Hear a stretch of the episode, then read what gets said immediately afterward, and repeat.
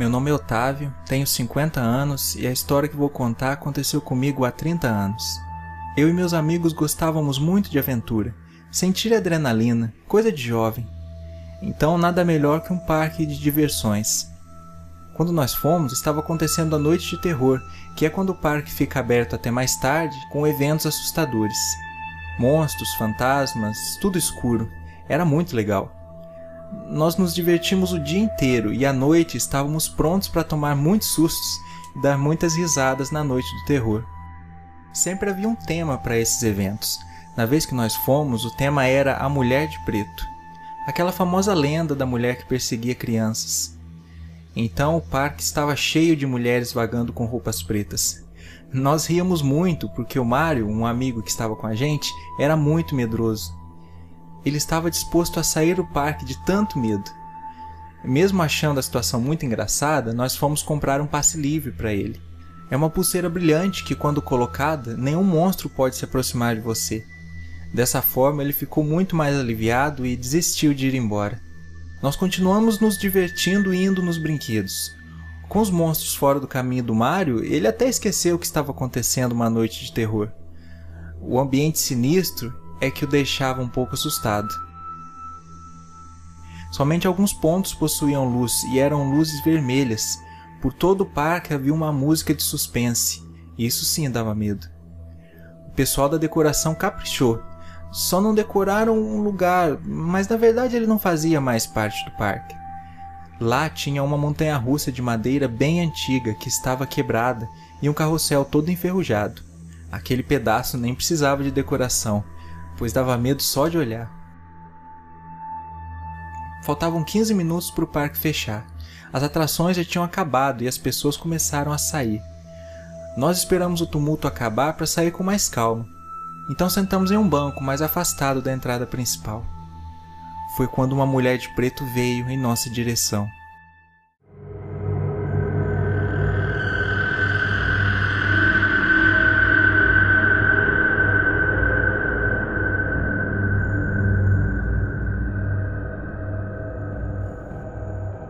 Mais estranho é que ela caminhava para dentro do parque, mas já estava quase tudo fechado. O que ela queria fazer? Esse foi o meu questionamento na hora. Ela notou a nossa presença e se aproximou do Mario como se fosse atacá-lo. Naquela hora, ouvi perder completamente o sentido. Ele ficou branco, começou a tremer e desmaiou. Suas mãos estavam geladas. A mulher continuou seguindo seu caminho como se nada tivesse acontecido. Eu fiquei com muita raiva, primeiro que a atração já havia terminado, e segundo que o Mario tinha o passe livre. Ela não poderia ter feito aquilo. Então eu comecei a segui-la e tentei chamar, mas ela não me ouviu. Comecei a reparar no jeito que ela andava. O seu corpo nem balançava, parecia que estava flutuando. Na verdade, eu não conseguia ver seus pés tocando o chão. Estava escuro e por um instante eu me distraí e a perdi de vista. Nesse momento eu olhei em volta e percebi que estava na parte abandonada do parque. Na minha frente estava a montanha-russa de madeira toda quebrada e atrás o carrossel enferrujado. Então comecei a ouvir uma música e alguns ruídos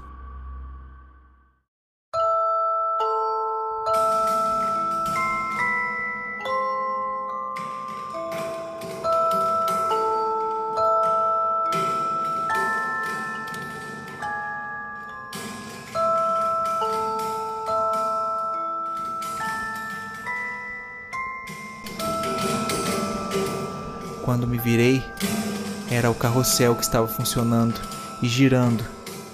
Nele estava a mulher de preto, não em um cavalo, mas em pé. Ela veio até mim e me encarou. Parecia que queria me dizer alguma coisa, mas ela não tinha boca. Era apenas um buraco vazio. O mesmo era com os olhos. Ela não tinha. Nesse momento, um arrepio percorreu meu corpo e eu percebi que se tratava de um ser sobrenatural. Ela foi se aproximando mais e mais, até que eu perdi o sentido e entrei em um tipo de sonho. Nesse sonho, uma mãe estava vendo seu filho brincar no carrossel até que ele foi sequestrado e ela não pôde fazer nada. Algum tempo depois, a mãe recebeu a notícia de que o sequestrador havia assassinado seu filho. No velório, a mãe questionou por que o caixão de seu filho estava fechado. Alguns disseram que o corpo não estava em bom estado. Mesmo assim, ela abriu o caixão e viu que o corpo de seu filho não estava lá.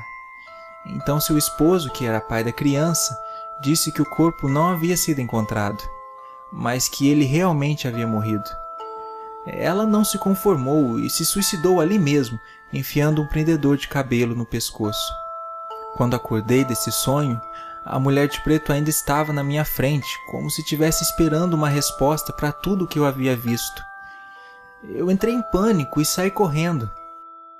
Ela me seguiu por um tempo, até que eu tentei detê-la colocando minha mão em seu rosto. E nesse momento eu senti meu braço formigar, como se o sangue tivesse parado de circular. Então ela desapareceu. Muito assustado, chamei meus amigos e fomos embora. Não contei nada, afinal, eles não iriam acreditar. Já se passaram 30 anos. E sempre que posso, volto ao local onde tudo aconteceu, para tentar corrigir o erro que cometi de não ajudar essa mulher, mas nunca mais a vi.